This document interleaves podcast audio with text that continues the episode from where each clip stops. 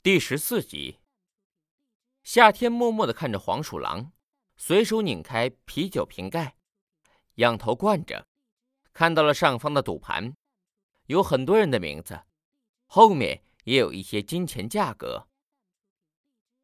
我们都在赌谁会死去，很有趣的，你要不要下注啊？黄鼠狼看到夏天随处打量的眼神，开口介绍道。夏天却被韦德的名字吸引了，记忆越发的清晰起来。韦德就是死士吧？那么这里是剧情开始的地方。夏天还在想着死士的事情，一旁一个面色惨白、状态非常虚弱的白种男人走进了酒吧，一屁股坐在了夏天旁边的吧椅上。给我来杯口交，要加大剂量，最好有利于放松。独特的声音，怪异的腔调引起了夏天的注意。夏天转过头去，看到了一个和自己身材相仿、很是英俊的白人男子，不由得夏天的眼睛微微瞪大。这个活生生坐在自己身旁的人，不正是死士本人吗？这就是刚才和自己对话的碎嘴子。可是为什么他好像不认识自己似的？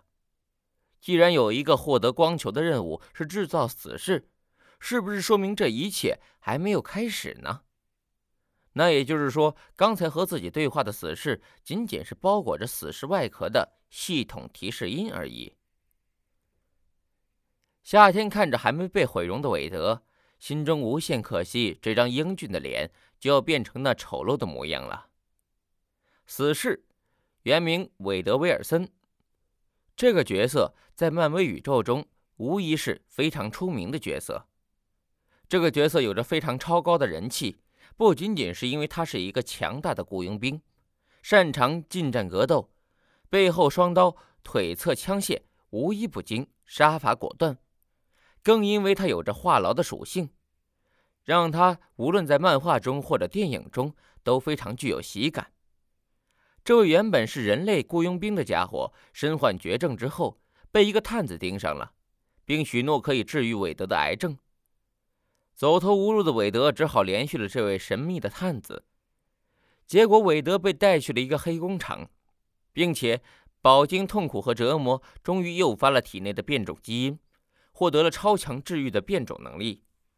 然而，代价就是韦德浑身上下的皮肤恶心极了。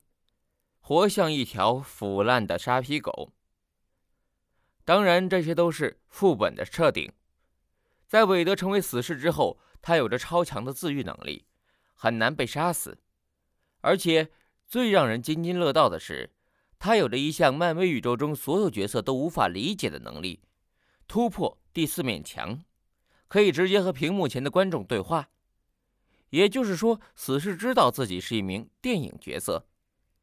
这样的设定的确很奇葩。夏天也不知道该说什么好。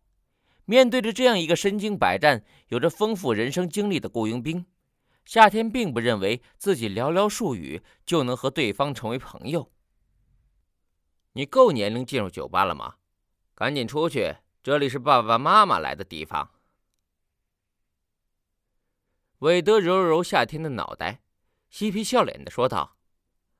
这是你的万圣节装扮吗？我的上帝，你知道现在距离那该死的节日有多么遥远吗？你在试图变成一个什么样的人？面瘫怪人？夏天皱了皱眉头。韦德毒蛇喷别人的时候看起来会很过瘾，但是自己成为被喷的对象就不那么舒服了。你看起来要死了。夏天贴近了韦德的身子，开口说道。嗯嗯，小鬼，你放开你的手，那不是你该碰的东西。我不想教训你，也不想让他对着你的脑袋走火。韦德开口说道，好像嘴巴里说出来的话语并没有经过大脑思考，在说完之后，面色凝重下来。他没有在这个小鬼身上闻到浓郁的酒味儿，反而是闻到了一丝丝血腥味儿。身上带有血腥味，再配合上夏天此时手正好放在韦德的后腰间，摸着那柄签的动作，这一切就非常的危险了。你好像陷入人生最低谷，再丢些什么也无所谓了，对吗？夏天将手枪插在了自己的后腰中，开口说道：“啊。”韦德张大了嘴巴，似乎怎么也想不到自己竟然在酒吧中被抢劫了。更让韦德感到不可思议的是，他竟然有点被这个小鬼说服了。自己的整个人生都要丢失了，一把枪又算什么呢？处于情绪最低落的时间段，韦德也许做出了一个最让人无法理解的事情。哼，你说的很有道理啊。说着。拿起酒杯和夏天的啤酒瓶碰了碰，好像找到了知己一样。哎，韦德刚刚喝了一口，就把嘴里的液体吐了出来。见鬼，这是什么？你不知道我的口味吗？韦德一脸不满的看着黄鼠狼。果汁，营养丰富，你需要这个。黄鼠狼显然也知道韦德身患重病的消息，身为朋友的他，对于韦德的情况也深深的感到同情。夏天再怎样迷惑，也意识到了这里的副本剧情马上就要开始了。夏天准备在韦德摧毁那间工厂之前，就将那间工厂拿下了。其实一切都很简单，只要夏天每晚都来这里，等待着一个特殊的角色光临就可以了。那个特殊的角色叫史密斯，正是他引领着韦德进入变种人黑工厂。该死啊！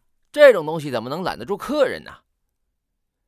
韦德嘴里碎碎念着，扔下了杯子，心情非常糟糕，似乎知道今晚在这里绝对得不到酒水了，起身就离开了。哎，你去哪儿？黄鼠狼急忙问道。韦德回头嫌弃的看了一眼黄鼠狼，做出了一个非常淫荡的挺腰动作，转身走出了酒吧。好吧，我承认，温妮莎的确很诱人。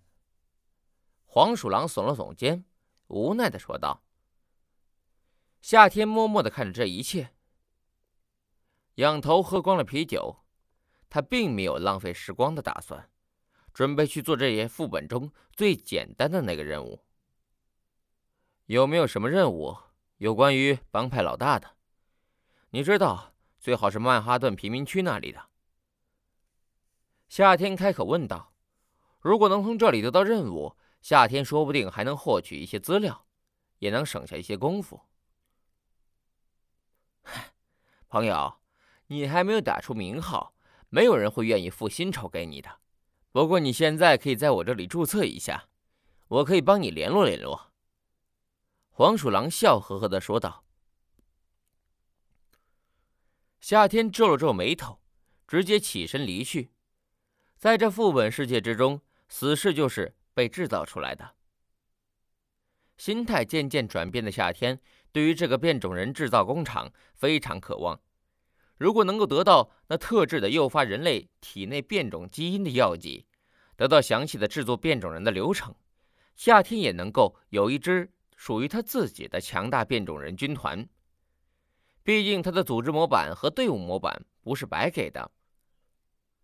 显然，对于一个刚刚落脚的流浪汉来说，这样的想法很可笑。但是对于夏天来说，有野心总比没有的要强。你也要走吗？去找一个火辣的妞。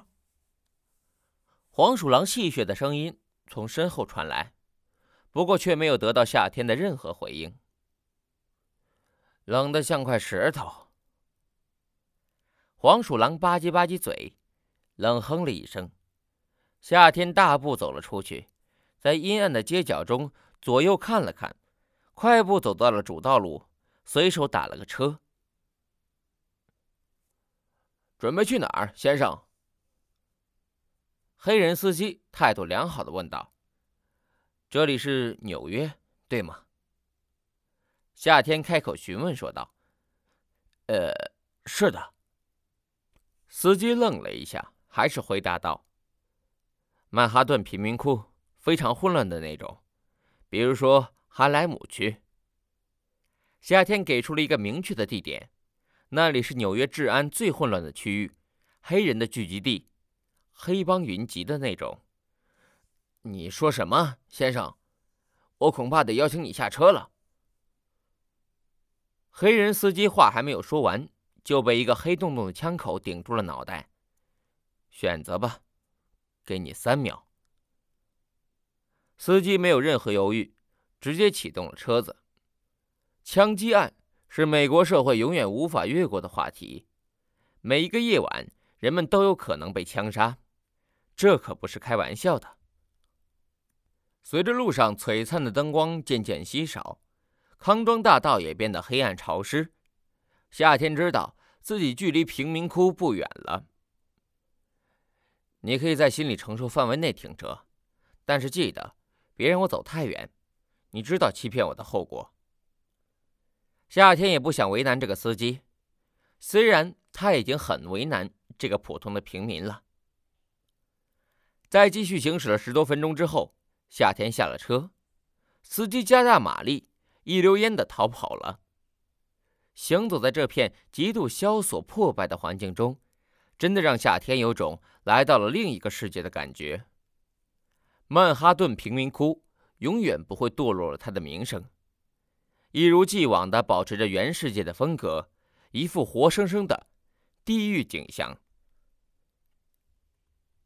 夏天蹂躏着随处可见的小混混，他的近战格斗惊人的六级，而且还注射了超级士兵血清，身体素质爆棚。收拾起这些小混混来，自然是手到擒来。人多口杂的小混混消息非常灵通，在夏天用枪顶着第十七个小混混的脑袋之后，夏天终于得到了自己想要的信息。似乎这个小混混的表哥是一个毒品贩子的手下，这个毒贩买卖做得不错，生意兴隆，在这里很有名气。虽然帮派没有任何名称，但是手下的小弟不少，应该算得上是一个大帮派了。这是一个帮派老大。既然有了目标，夏天就会去做。现在夏天并不想浪费任何时间。夏天甚至给了自己一个挑战：一夜之间完成这个任务。被出卖了的表哥直接被夏天堵在了一家黄赌毒一应俱全的夜总会里，在一个高级包厢内，在脱衣舞小姐刺耳的尖叫声中，被夏天一枪打在了大腿上，然后用上了拳头，直接把对方打成了一个猪头。最终和他自己的表弟一样。选择出卖了自己的毒贩子老大，果然不是一家人不进一家门呐。也许他们体内天生就流淌着背叛者的基因。并不出乎夏天的预料的是，他顺着线索来到了毒贩子住所时，发现这里是一个非常大的公寓，虽然有些破旧，但是比那些街头的小混混高级了不少等级。夏天也更加肯定了这次自己的任务目标。里面的那个毒贩应该是自己的任务的十杠一，而且在剿匪的过程中抢掠点钱财也是不错的选择。虽然钱财对于夏天来说并不是很重要，但是夏天觉得自己没有必要去为难一些普通平民，比如说刚才顶着巨大压力送自己过来的贫民窟司机，最终没有收到分文报酬。无论如何，就算是让夏天自己心中舒坦，他也已经下定决心，不把这里的任何人当成一堆数据。这是一个让夏天倍感真实的世界。这可怜的想法，起码能够让夏天得到一丝安慰。安慰夏天自己，他自己也是一个有血有肉的人。让夏天比较沮丧的是，在巨大的公寓内横七竖八的。躺了一地的尸体之后，夏天发现从保险箱里搜刮出来的钱财并没有货物那么多。被夏天留了一口气指引自己财物所在地的毒贩子满口鲜血，气若游丝。本以为自己会被放过一条命，毕竟他交了价值不菲的保命钱。然而，仅仅两万的美金并不能满足夏天的欲望。我打了你这么久，只有两万。夏天拎起毒贩的衣领，询问道：“毒贩都快哭了，气若游丝的说道：‘是的，朋友，你打了我这么久，有很大的功劳，我会奉上更大一笔报酬的。就在两个小时后，这些货会在哈德逊河南方仓库里交易，都是现金，绿油油的现金。多少？’夏天面无表情。”不置可否的看着这位老大，别看这家伙两米多高的大个子，看起来很威武的样子，但事实表明，这家伙还是很没种的。果然，活得越好的人越惜命，而且这毒贩也是有点头脑的，不单单自己被抢，也要拉别人下水。不过这些对于夏天来说都无所谓了，毕竟这些恶棍都是一个德行。毒贩子。求生欲很强，十万有十万！毒贩子激动的说着。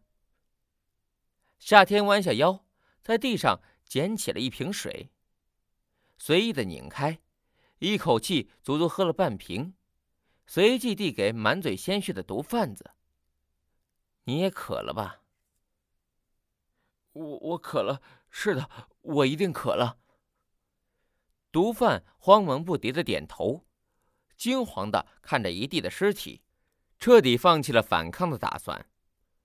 这也许是他犯罪生涯里见到的最诡异的一夜了。整整十八个小弟，其中不乏高手，但是其中六名都被眼前这个鬼魅幽灵似的人物一枪毙命，弹无虚发。而其他的十二名小弟都在悄无声息中命丧黄泉，他们甚至都不知道自己是怎么死的。身为老大，手下养着兄弟们的老大，当然是非常惜命的。他有着非常完善的保护措施，能够在这片黑帮云集的曼哈顿屹立不倒。这位老大当然有着自己的准备了。